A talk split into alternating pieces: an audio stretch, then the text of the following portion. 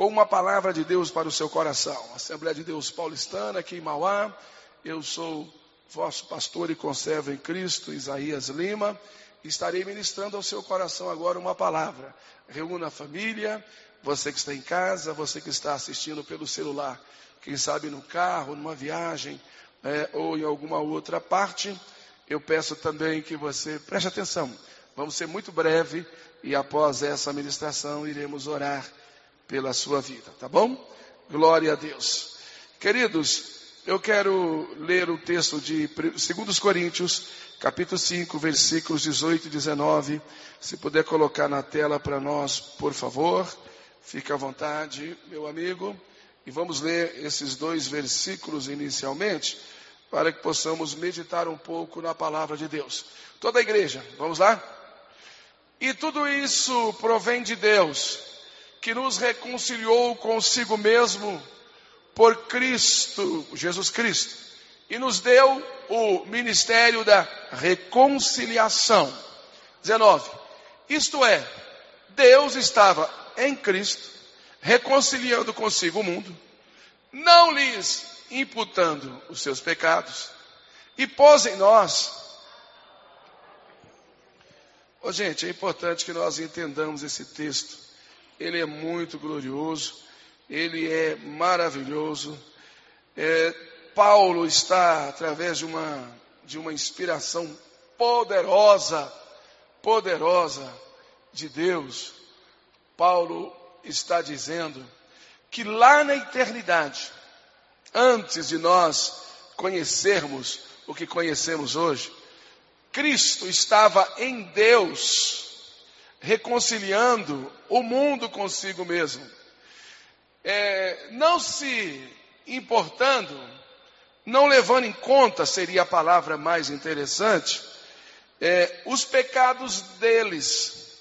Ora, e por que que ele, Cristo, estava buscando uma reconciliação, sendo que ele não havia pecado, sendo que pe, os pecados não eram dele, de Cristo? Mas ele já estava em Deus buscando condições, é o que Paulo está dizendo no texto, para perdoar esses pecados. Ou seja, porque de alguma forma isso era prejudicial ao reino celeste. De alguma forma, isso era prejudicial à obra de Deus e ao projeto de Deus. Por que, que eu estou dizendo isso nesse momento para com vocês? Sabe, irmãos, nós aprendemos, nós cristãos, durante algum tempo, aprendemos muitas coisas boas e algumas equivocadas. É, não todos, mas alguns, dizendo o seguinte: não, eu não estou nem aí com quem está roubando, com quem está matando, quem está mentindo, com quem está prostituindo. É? Você já parou para fazer uma pesquisa de quantos moradores tem na nossa cidade, a cidade de São Paulo? Você já parou para ver o índice de criminalidade que existe na cidade que você mora, que você diz ser crente, servir a Deus, ser a luz do mundo, sal da terra, fazer a diferença, pregar o evangelho, atrair o reino, expulsar demônios em nome do Senhor. Você já parou para ver quais crimes são mais praticados na nossa cidade? Então tá, eu sei que é difícil, mas já parou para fazer, é, ou pelo menos procurar saber no seu bairro, qual é o índice de criminalidade que existe lá, se o índice de prostituição lá é grande, ou de criminalidade, ou de pedofilia, ou de roubo de, de, de, de sumiço de pessoas, como é que chama quando arrebatam pessoas? Obrigado. Sequestram pessoas não apenas para roubar o, através do Pix, mas para sumir com as pessoas e roubarem os órgãos. Ora, Campo Grande, Mato Grosso do Sul, está debaixo de uma investigação severa nessa pandemia por conta de, de acusações terríveis de corpos, pessoas que deram como mortos, como Covid, de Covid não tinha nada a ver, mas fazendo parte de, uma, de, um, de um crime internacional para roubarem órgãos das pessoas e levarem para fora do país. Então vejam, você já parou para ver na sua cidade, não estou falando no Brasil, eu não estou falando em São Paulo, estou falando onde você mora, no seu bairro, porque de repente do seu lado mora um dos maiores eh, criminosos, um dos maiores prostitutos, um dos maiores traficantes E você não sabe? Ora, eu estou ali onde eu estou, onde Deus me colocou, e você está onde você está, onde Deus te colocou, para nós orarmos. Porque o pecado deles nada tem a ver com o nosso pecado. Nós não somos participantes do pecado deles, porque aqui ninguém é ladrão. Se é verdade, diga, diga amém. Ó, oh, teve alguns que não disseram. Se é verdade, diga amém. Porque aqui ninguém é mentiroso. Se é verdade, diga amém. Aqui é colar, às vezes sai uma mentirinha, mas aqui ninguém é mentiroso. Né, Ilma? Aqui ninguém é prostituto. Diga amém. Então o que, que eu tenho a ver com eles? Por que, que eu tenho é, o pastor Esmeraldo que está me preocupando com esses que estão lá fora? É por conta desse texto. É por conta que Jesus também nada tinha a ver, em tese, porque ele nunca pecou, nunca praticou esses tais, tais atos, tais pecados, mas ele recebeu em Deus o ministério da reconciliação, porque todos esses males geram um, um desequilíbrio na cadeia é, criacional de Deus, na, na criatura de Deus, na natureza de Deus, todos esses males que o ser humano pratica, promove um desequilíbrio. Então, assim, eu não tenho participação naquele que está roubando. Eu não tenho participação naquele que está com aquele que está prostituindo.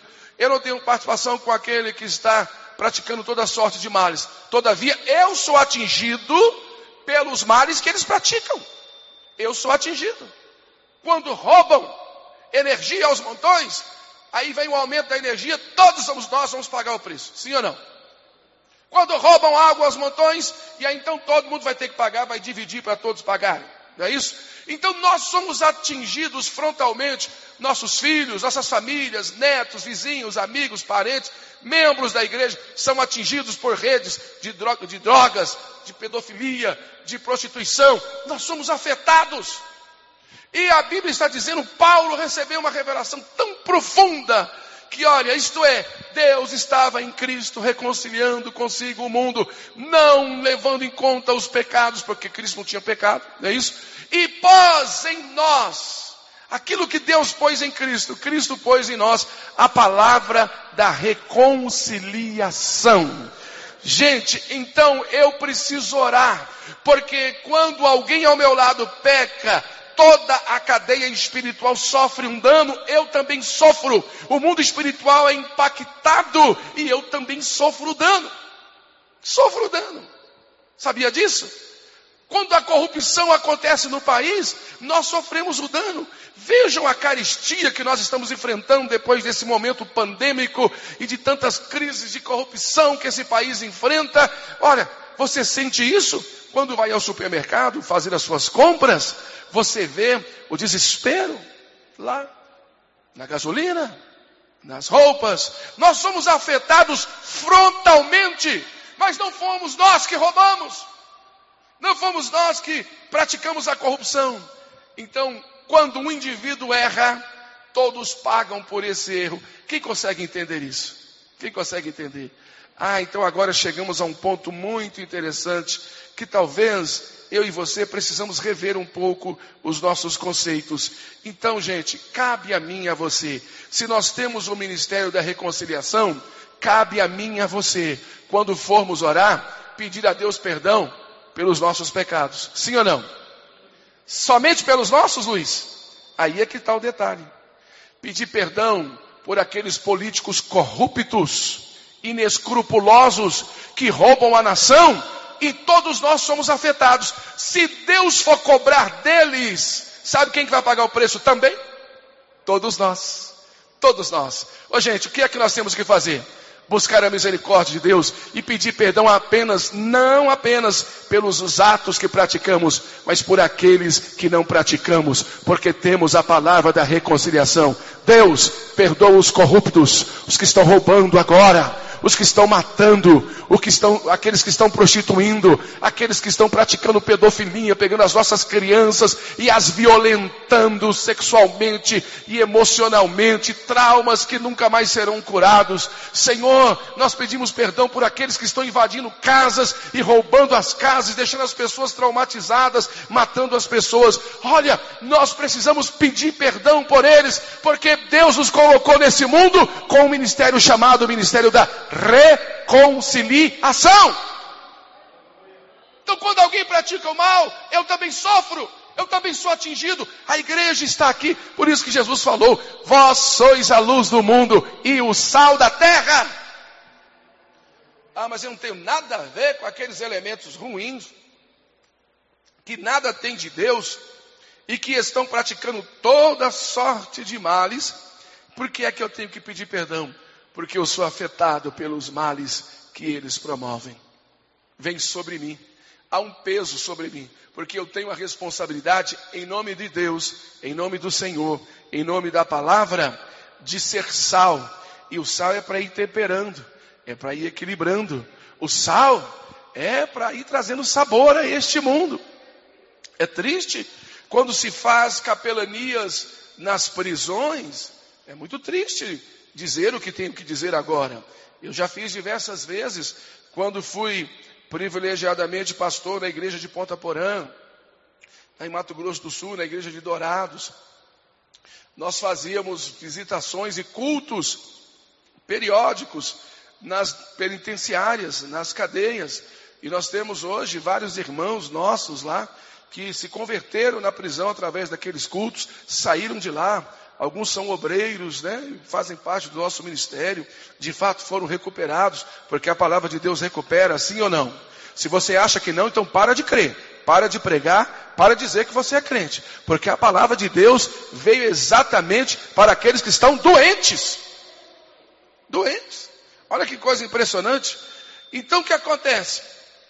Quando eu fazia cultos e nós fazíamos capelanias, alguns aqui já devem ter vivido essa experiência, nos assustamos ao ver que uma porcentagem ou uma percentagem enorme de pessoas que lá estão são pessoas que já foram crentes, desviadas da igreja, ou então filhos de crentes que de alguma forma tiveram participação aqui na igreja e se debandaram, se desviaram, foram embora. Onde foi que nós erramos? Onde foi que nós falhamos? Qual foi a palavra que nós não pregamos para que ele pudesse ser liberto e não pudesse ir para o mundo, pudesse ficar aqui? Sabe, irmãos, ainda hoje essa pergunta tem que ser feita. Onde que nós estamos errando? Não precisa apontar para o pastor que o pastor não é o único responsável. Nós somos uma igreja, nós somos uma família. Pastor é para cuidar, ovelha é para gerar ovelha. Todos nós temos a missão de cuidar. Não adianta ficar aqui cuidando, apontando para o pastor A, pastor B, pastor C. Nós temos que ver onde nós, enquanto igreja, erramos, onde nós falhamos e procurar nos corrigirmos para que esses erros não continuem acontecendo. Para que nós possamos cuidar daqueles que aqui estão, para que não sintam o desejo de ir para lá. Ô oh, gente, é quem está lá que tem que ter o desejo de vir para cá, e não quem está aqui ter o desejo de ir para lá. Alguém me disse pouco tempo, pastor, ore por mim. Eu estou muito desanimado. É mesmo? Vou orar sim para que Deus me dê vitória, meu filho. Só que quando a pessoa fala, é, ore por mim para que Deus me dê vitória, eu estou desanimado, isso aí só é a ponta da corda. Tem um caminho para trás aí. Isso aí só é a ponta do iceberg. Tem uma pedra de gelo escondida. Quando alguém fala, ore por mim que eu estou desanimado, já tem muitas coisas acontecendo aí. Já tem muitas coisas acontecendo. Você pode ter certeza absoluta disso. Já tem muitas coisas acontecendo. Então, você vai com todo jeitinho, conversando para não ser invasivo. Mas eu sou pastor e a pessoa me pediu oração. Eu tenho a obrigação de confrontá-lo. O pastor é pai. O pastor é pai, gente. O pai confronta. Você tem que confrontar. Você tem que falar mais forte quando precisa. Não é isso? Tem que corrigir quando precisa. E tem que fazer o carinho quando precisa também, quando é necessário. Não é verdade? Você não pode trocar. Na hora de beijar, você vai fazer carinho, é, vai bater. E na hora de bater, você vai dar beijo. Não vai funcionar. Tem que ser no momento certo. Então eu confrontei a pessoa, é mesmo? O que está acontecendo, rapaz? Que você está tão desanimado. Você que é uma bênção na casa de Deus, porventura o seu coração está apaixonado por alguma coisa, mas eu disse assim alguma coisa do mundo, porque às vezes o mundo se apaixona pelas drogas, se apaixona pelo vício, se apaixona pelos prazeres, e, e sabe aquele negócio de jogar o, verde e colher o maduro? Quem falou para o senhor? Diz, não, o Espírito é que está nos conduzindo aqui. É, pastor, realmente eu vacilei, estou apaixonado por uma pessoa. Falei, pois é, então vamos quebrar esse ciclo de paixão agora. Você é uma pessoa de Deus, você tem família, e não foi para isso que Deus te chamou. Todo mundo está sujeito a isso, mas vamos orar e vamos ser radical nessas mudanças. Você teria coragem de deixar eu olhar o seu celular aqui agora? Ou a sua esposa, ele regalou os olhos para mim assim, não, eu não vou olhar, só perguntei. Pois é, então, joga esse celular fora, pelo amor de Deus. Se você quer a cura, ou então pega esse número aí dessa pessoa aí, bloqueia e joga fora, se você quiser a cura. A cura desses males chamado pecado tem que ser na radicalidade.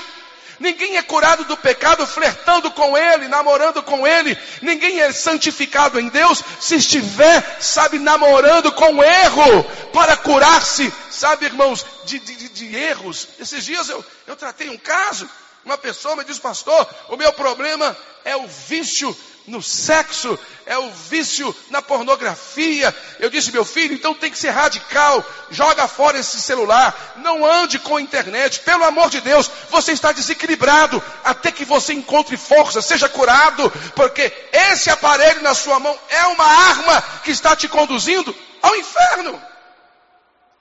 Ô, gente, parece ser muito sério o que eu estou dizendo. Mas é sério mesmo, ô Gilson. Eu estou falando pelo Espírito. O que, que a Bíblia diz? Se o teu celular te escandalizar, é melhor entrar no céu. Ah, faz o quê? Joga fora. O que é melhor entrar no céu sem o celular do que ir para o inferno com ele. A Bíblia fala de celular? Não, mas é um princípio, não é isso? Porque para acessar o celular tem que usar o quê? As mãos os olhos, a vida. Então, se a tua mão te escandaliza, te faz pecar, corta e joga fora, já que você não tem domínio sobre ela. Não adianta você dizer, mãozinha, não vai naquele site pornográfico, não vai naqueles lugares que não pode ir. Ela não vai obedecer. É a sua cabeça que tem que mandar. E se a sua cabeça está doente, está sem força, então celular, adeus, você não vai me levar para o inferno. Vai embora! Joga ele para lá. Quem entendeu, diga amém. Irmãos, o apóstolo Paulo fala que há momentos que nós devemos correr, correr do pecado. Fuja, está escrito, da aparência. Nós temos que correr. É feio. O médico falou para mim um dia, ô oh, pastor Isaías, é feio um homem correndo pela rua. Não é bonito, mas faz bem para a saúde. Então tem hora que correr faz bem. Quantas pessoas, para não pecar, tiveram que pedir conta no emprego, perderam até dinheiro, mas não pecaram, fugiram. Olha que coisa maravilhosa. Tem gente que mudou de casa, ou eu mudo de casa, eu vou ter que matar esse vizinho, porque é uma encrenca terrível, então eu vou embora daqui. Vai embora, meu irmão, mas não peque. Não peque, venha da casa. Deus te dá outra. Quem está entendendo, diga amém. Então, queridos, é isso que o Espírito de Deus está nos ensinando aqui nesta noite. Cuidado! A comunhão na igreja, a comunhão com os irmãos, estar aqui é, às vezes é ruim, você poderia estar descansando, dormindo depois de um dia de trabalho, assistindo um bom filme, uma série, comendo qualquer coisa. Eu sei, gente, eu sei. Mas assim como você chega em casa e tem vontade de comer, como eu também chego em casa, preciso comer, porque senão não é fácil sustentar esse corpinho aqui. Eu tenho necessidade de vir aqui ouvir uma palavra de Deus. Eu tenho necessidade de vir aqui dobrar os meus joelhos e chorar na presença do Senhor e confessar a Ele os meus pecados. Eu tenho necessidade de olhar nos olhos dos meus irmãos, dar um abraço neles, receber um abraço deles, receber uma palavra deles, porque isso gera em mim vigor, isso gera em mim força, isso é uma vitamina para o meu corpo. Eu me sinto integrado, eu não estou sozinho. Tem muita gente comigo. É ruim porque vai se afastando, vai se afastando, daqui a pouco se sente tão só. E aí, sabe qual é o primeiro sentimento? Ah, ninguém liga para mim mesmo. Ah, já estou lascado mesmo, então agora vou me afundar aqui. O sangue de Jesus tem poder. Deus está falando conosco nessa noite. Não saia da comunhão. Não desapegue da comunhão. Não desapegue da palavra, mesmo fraquinho, mesmo desanimado. Quantas vezes eu vim para a igreja e dobrei os meus joelhos sem sequer produzir uma palavra, porque não tinha forças nem coragem para orar. Mas Deus estava vendo que eu estava ali fazendo esforço, lutando. Deus, eu não quero pecar eu não quero parar, eu não quero morrer, me ajude. E eu saía daqui fortalecido, ou de qualquer outra igreja. Quem já viveu essa experiência? Deixa eu ver. E por quê? Porque Deus deu a cada um de vocês o ministério da reconciliação. Então, quando eu encontro com você e você me dá uma palavra, essa palavra é de reconciliação, mesmo que seja mais dura. Eu até recomendo que não seja, porque às vezes a pessoa está sumida da igreja por alguma razão de fraqueza, e, enfim, alguma razão que só ela e Deus sabe. E quando ela vem à igreja, você não deve olhar para ela e dizer assim, mas está sumida, o que, é que foi? Desapareceu?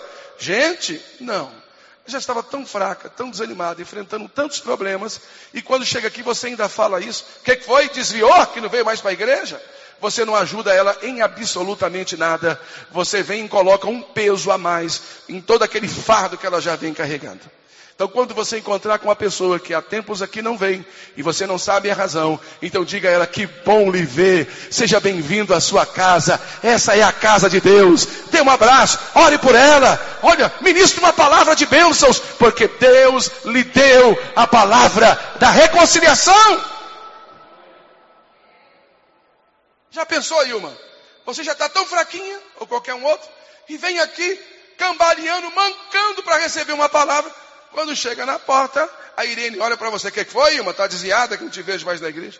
A vontade que der é de pedir licença, dar meia volta e ir embora. Não é isso? Gente, não é essa a palavra que Deus nos deu. Deus nos deu a palavra da reconciliação, a palavra do perdão, a palavra da misericórdia, a palavra da paz. É por isso que o capítulo 5 de Mateus, ele é impressionante. Coloca para nós, por favor, e eu encerro aí, não vai dar para falar tudo, é, eu já vou orar por vocês. Mas o capítulo 5 de Mateus, ele nos ensina, o Senhor Jesus, ele, ele esbanjou ali, ele esbanjou graça, sabedoria, unção, dentro de uma simplicidade tão maravilhosa. Jesus, vendo a multidão, subiu a um alto monte e assentando-se, aproximou-se dele os seus discípulos. Quando Moisés foi receber as tábuas, os mandamentos da lei de Deus, ele foi a um vale ou ele subiu a um monte? Subiu a um monte. E lá Deus lhe deu as leis e os mandamentos. Sim ou não? E então Moisés deu uma dica para o seu povo. Porque Deus levantará um outro profeta, semelhante a mim, no meio dos meus irmãos. Fique atento, fique ligado. E agora, Jesus faz o mesmo. Ele sobe ao monte, como Moisés subiu. Para cumprir o que Moisés falou, que ele era o segundo Moisés. Deixa eu ver se eu acho um texto que me veio agora na cabeça. Coloca, eu vou voltar aí, mas coloca para mim Êxodo 4 e 5. Não, e 20, por favor. Olha para você ver como a Bíblia é toda conectada. A Bíblia é o quê? A Bíblia é o que, gente? Olha o que diz esse texto aí, depois você vai ver por que Jesus também teve que viver isso. Vamos juntos, se pode? 3, 2, 1. Tomou, pois, Moisés, sua mulher e seus filhos, e os levou sobre um, sobre um jumento, e tornou a terra do Egito. E Moisés tomou a vara de Deus na sua mão. Então Moisés voltou ao Egito para libertar o povo de Deus no Egito montado no jumento. Por isso que Jesus teve que entrar em Jerusalém montado no jumento, porque ele é um profeta semelhante a Moisés. Deus levantará um outro profeta semelhante a mim, disse Moisés. A ele ouvi, aliás, essa é a profecia né, do, do, do, do Evangelho, mas o, o, o Moisés disse, semelhante a mim no meio de seus irmãos. Olha aí, então agora Jesus vem cumprindo tudo aquilo que Moisés cumpriu, para que pudesse o povo entender, ó, Moisés já falou dele. Agora volta a Mateus 5, por gentileza, e eu encerro. Então Jesus subindo ao monte, aí o versículo 2, não vou seguir porque não tenho tempo, mas o versículo 2 dava para a gente ficar aqui a noite inteira. Alguém quer ficar a noite inteira? Eu não quero, estou com fome já. Vou encerrar agora. Vamos juntos? 3, 2, 1. E abrindo a boca. De novo. E abrindo a boca. Tem que abrir a boca. Não tem problema se alguém lhe chama de boca aberta. Tem que abrir a boca e ensinar o que Deus deu, porque o Senhor colocou na nossa vida o ministério da reconciliação. De boca aberta ou fechada, aliás, não vai reconciliar ninguém, meu irmão. Abra a boca.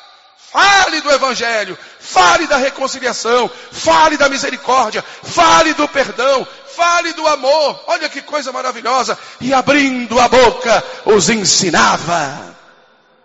Agora de boca fechada, o nosso papel não será feito. Diga se pode, Senhor Jesus, me ajude a abrir a minha boca para exercer o ministério da reconciliação.